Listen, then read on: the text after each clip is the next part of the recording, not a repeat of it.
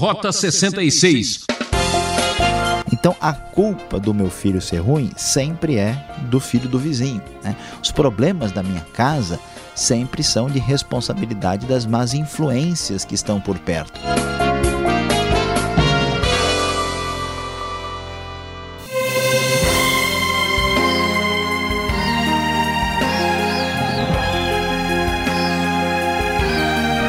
Procurando um sentido na vida? Siga agora pela trilha do Rota 66, a única que indica de onde você veio e para onde você vai. A série Cartas Pastorais está concluindo a etapa da primeira carta de Paulo a Timóteo, no capítulo 6, um texto muito oportuno para os nossos dias. O professor Luiz Saião fala sobre ganância com o tema Dinheiro na mão só traz o mal? É, se o dinheiro for a sua única esperança de independência, você jamais a terá. A segurança verdadeira consiste numa poupança de sabedoria, de investimento na competência. Vamos nessa?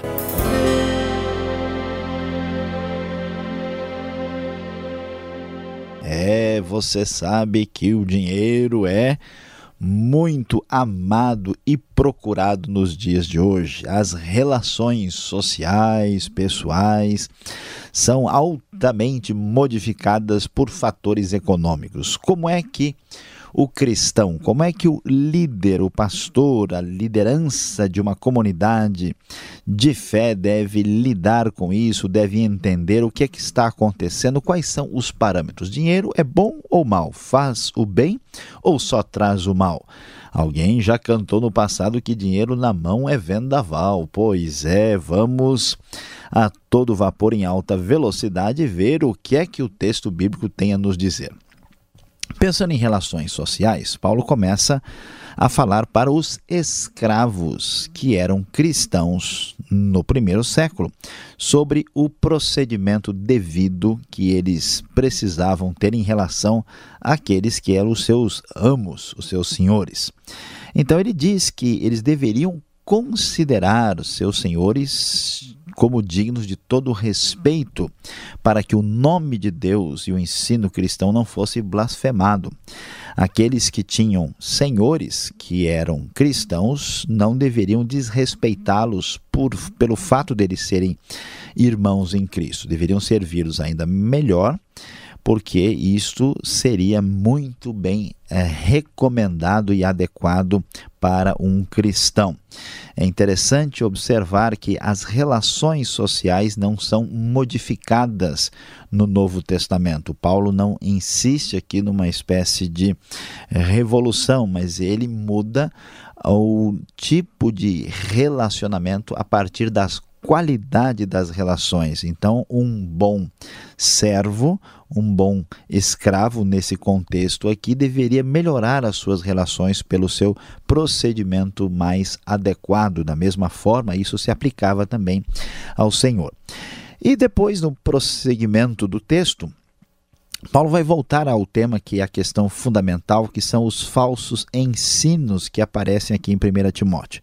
E que ligação será que isso tem com dinheiro, com relações econômicas sociais. Vamos tentar observar e ver se a gente consegue descobrir aqui o que o texto tem a dizer. Paulo vai ser muito claro dizendo que se alguém ensina falsas doutrinas, é o que o verso 3 nos claramente afirma e que não concorda com a sã doutrina de nosso Senhor Jesus Cristo e com o ensino que é segundo a piedade, é orgulhoso e nada entende. Essa pessoa tem um interesse doentio por controvérsias, contendas acerca de palavras, e isso resulta em quê? Texto prossegue dizendo: inveja, briga, difamação, suspeitas malignas e atritos constantes. Quem age assim tem a mente corrompida, é privado da verdade, e aí vem a grande revelação. Essas pessoas pensam que a piedade, isto é, a, a dedicação a Deus, a religiosidade, é fonte de lucro. Tenho certeza que você certamente já viu isso. Há muitas pessoas que pensam que o evangelho é uma mercadoria para deixar pessoas ricas, Pessoas que pensam que a fé é um mecanismo de exploração financeira. É contra isso que Paulo está apresentando as suas palavras aqui.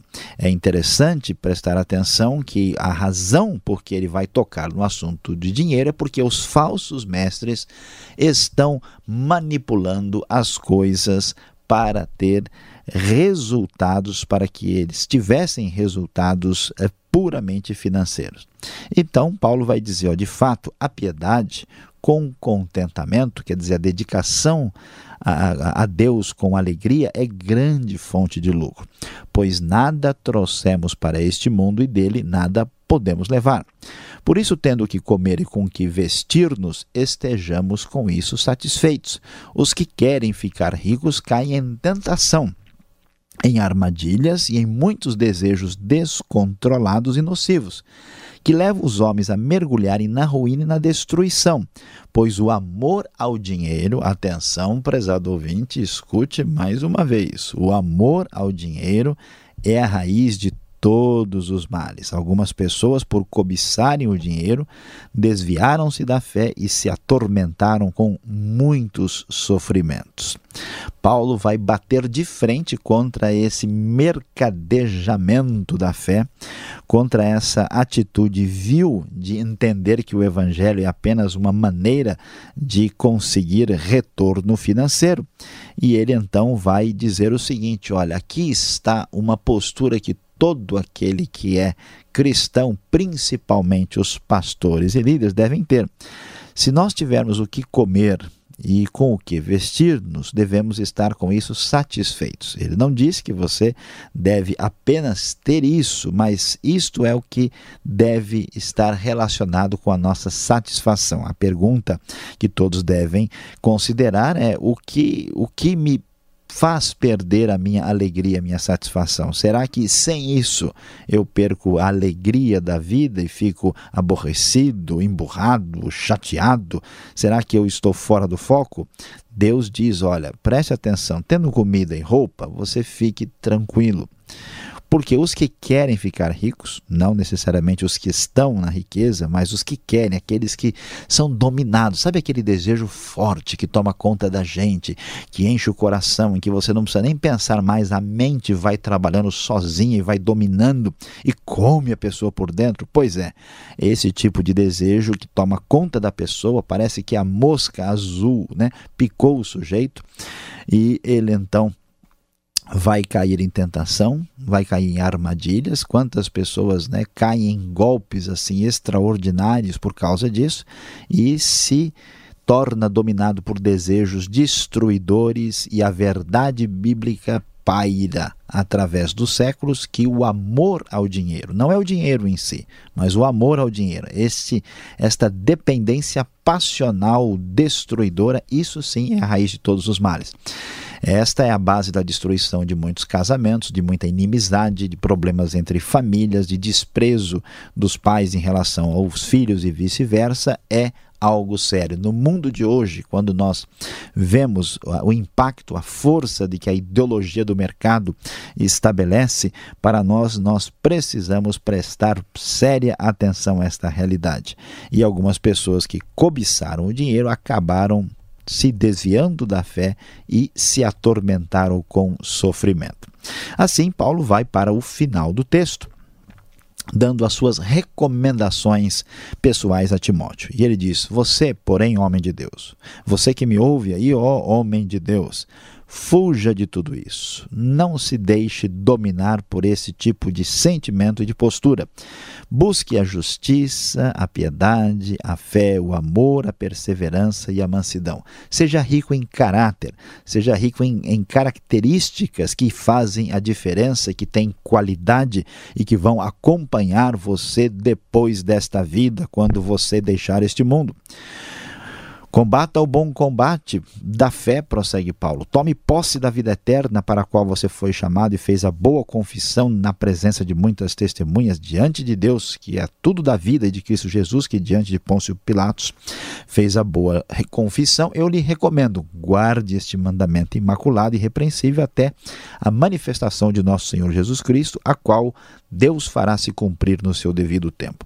Qual é a grande motivação para desprezarmos o reino de Mamon, o reino do dinheiro, o reino da fascinação da riqueza material.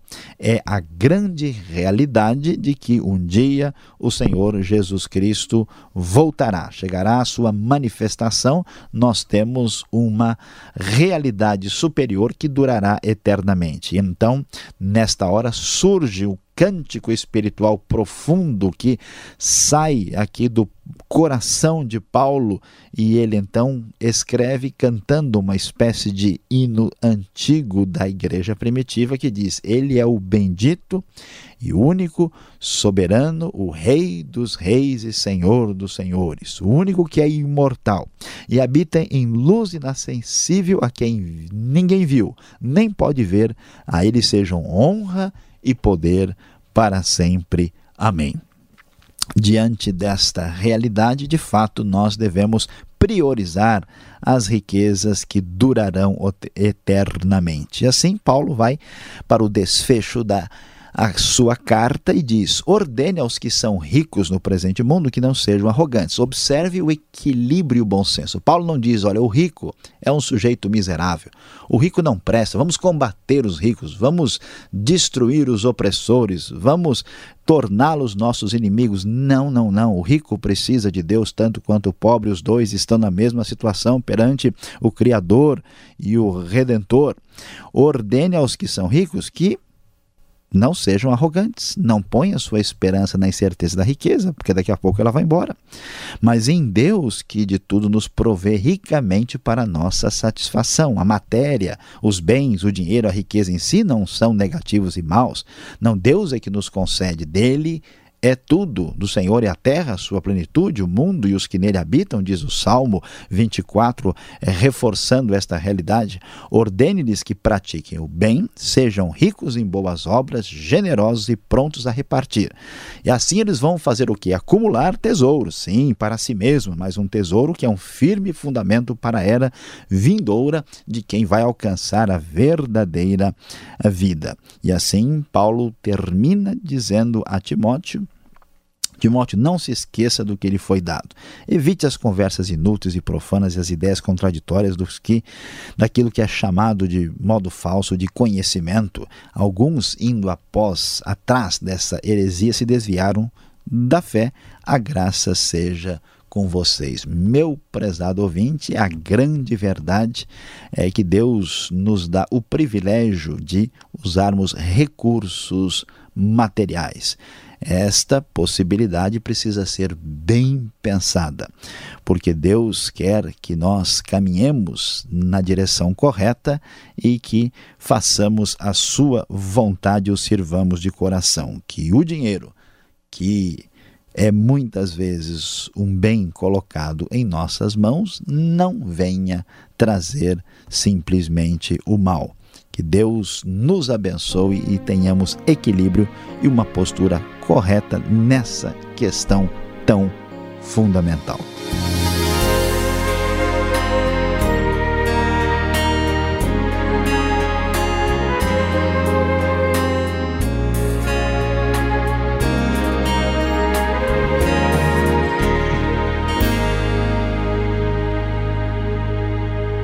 Você está no Rota 66, o caminho para entender o ensino teológico dos 66 livros da Bíblia. Esta é a série Cartas Pastorais, fechando a primeira carta de Paulo a Timóteo, hoje capítulo 6. Tema desta reflexão: Dinheiro na mão só traz o mal? Rota 66 tem produção e apresentação de Luiz Saião e Alberto Veríssimo. Na locução, Beltrão. Não esqueça, participe escrevendo para o e-mail rota66 transmundial.com.br ou caixa postal 18.113 CEP 04626-970 São Paulo, capital. Vamos às perguntas e respostas.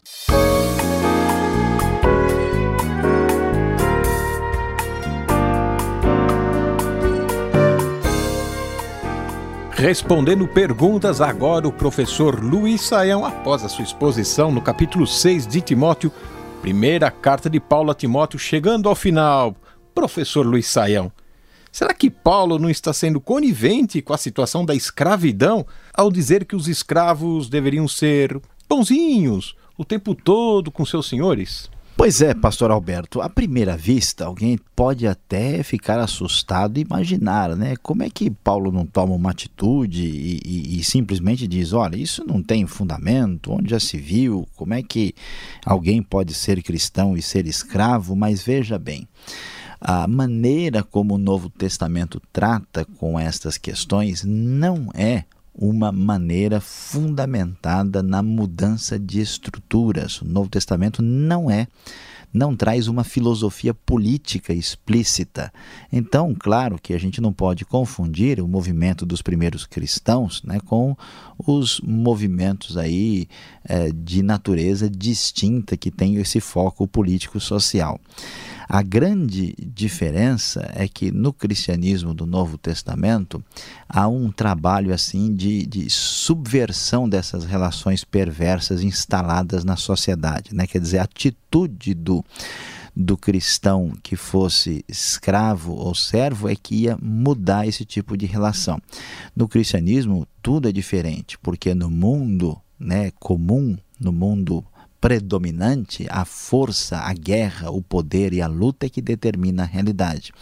No cristianismo, a lei do amor e a lei de vencer, né, sem guerrear, sem batalha humana, é que realmente traz a grande diferença. Foi assim que Jesus alcançou a sua vitória e também os seus discípulos devem caminhar na mesma direção. Mas, professor, o senhor acabou de falar da lei do amor. Como é que fica a lei do amor? Se um cristão do Novo Testamento vai ter então escravos, não há uma contradição de termos aqui? É, pastor Alberto, aí a coisa fica um pouquinho mais difícil, né? Como é que pode, né? Um cristão ter escravos? Como é que a gente vai entender uma situação dessas? Olha, aqui nós devemos é, compreender a seguinte realidade. Primeiro, é que nós estamos numa, numa estrutura de sociedade já pronta e estes homens que eram senhores, já tinham escravos, eles eh, se convertiam no meio desse processo. Né? É como a gente vai perceber a própria tolerância divina em várias partes das, da Escritura, com certas circunstâncias da sociedade que já existem.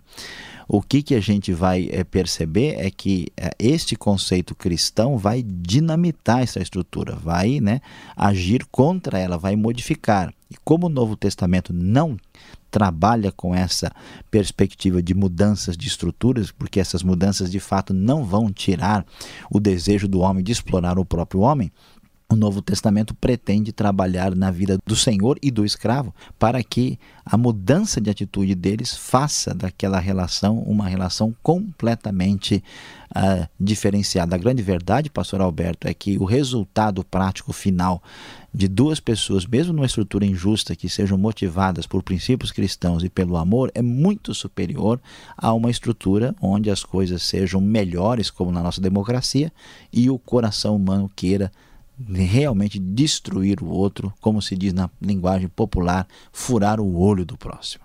Agora, professor, nós sabemos o que motivou Paulo a escrever esta primeira carta a Timóteo.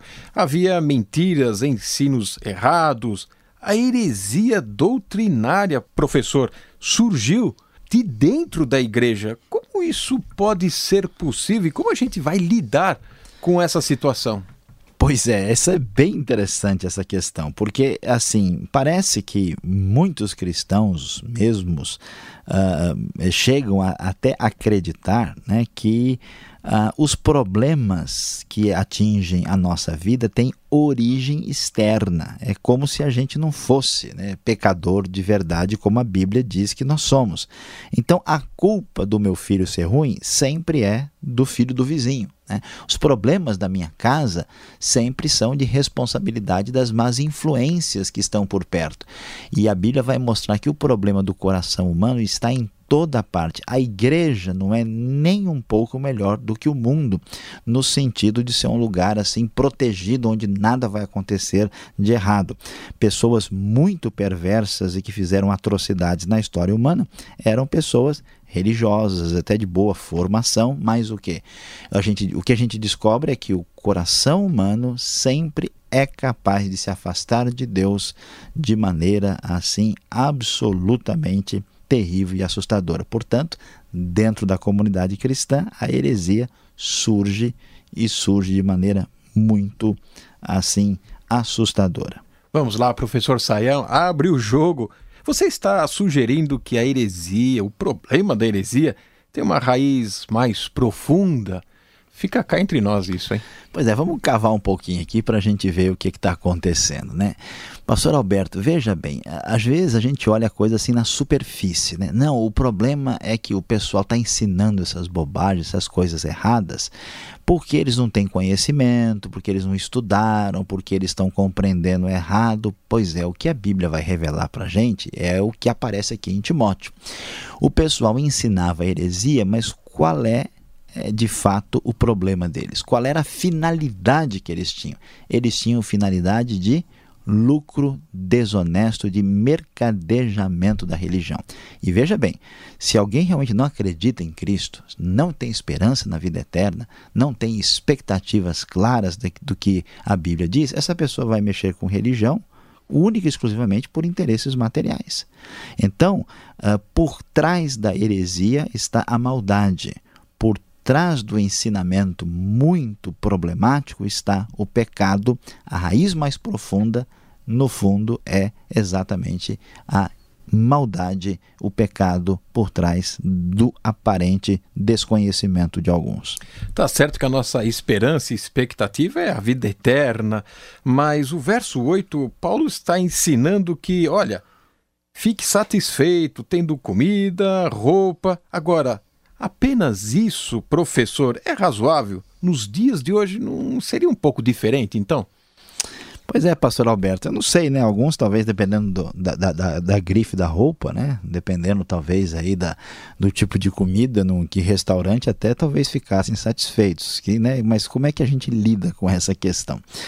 O problema não é de jeito nenhum, é bom a gente repetir isso, não é o que a pessoa tem, o quanto ela tem. O problema é a atitude com as coisas que a gente tem. A questão mais clara aí é a questão da satisfação, porque a grande verdade, pastor Alberto, é que nós nunca estamos satisfeitos. Sempre, né? A indústria da propaganda sabe muito bem o que é isso. Sempre há um produto novo que se a gente comprar, a gente vai ser mais feliz. A gente sempre imagina né, que agora, se mudar isso, a minha irritação vai diminuir. Então, essa maldade, esse pecado humano né, de nunca estar satisfeito é que é o problema.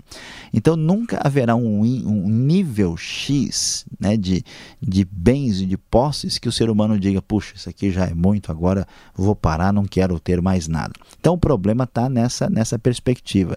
Então, a verdade que o texto bíblico estabelece objetivamente para a gente é o seguinte: olha, se você está vivo, tem com que se vestir, tem que comer, procure ficar contente com isso. Tente se alegrar com as coisas simples e pequenas da vida, que isso vai fazer muita diferença. Agora, se a gente entra na roda viva do interesse financeiro sem fim, aí sempre estaremos insatisfeitos, revoltados e aborrecidos.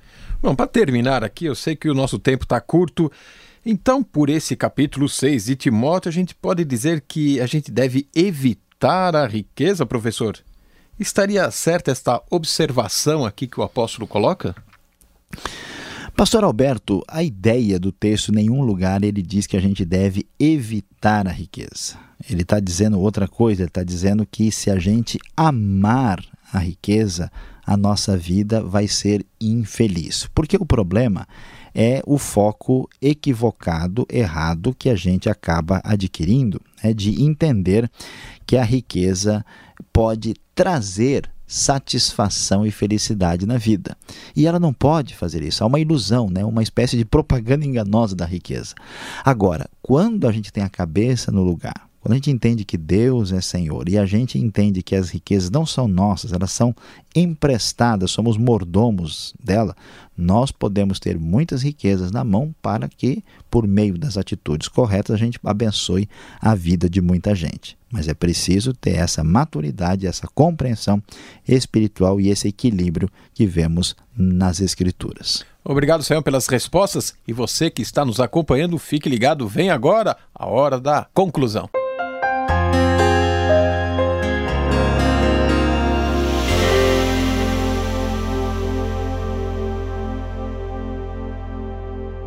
Hoje no Rota 66, nós encerramos o estudo de 1 a Timóteo lendo o capítulo 6. O nosso tema foi Dinheiro na mão só traz o mal? É, prezados ouvintes, aprendemos com o apóstolo Paulo que não é bem assim. A grande verdade é que devemos agradecer a Deus pelos bens materiais e até mesmo pelo dinheiro, tendo, porém, o cuidado de que ele não nos domine e não nos desgrace a vida por inteiro.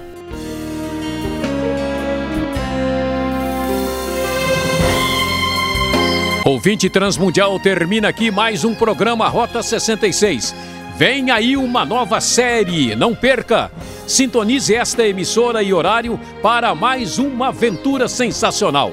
Rota 66 é uma realização transmundial. E acesse o site transmundial.com.br. E até lá!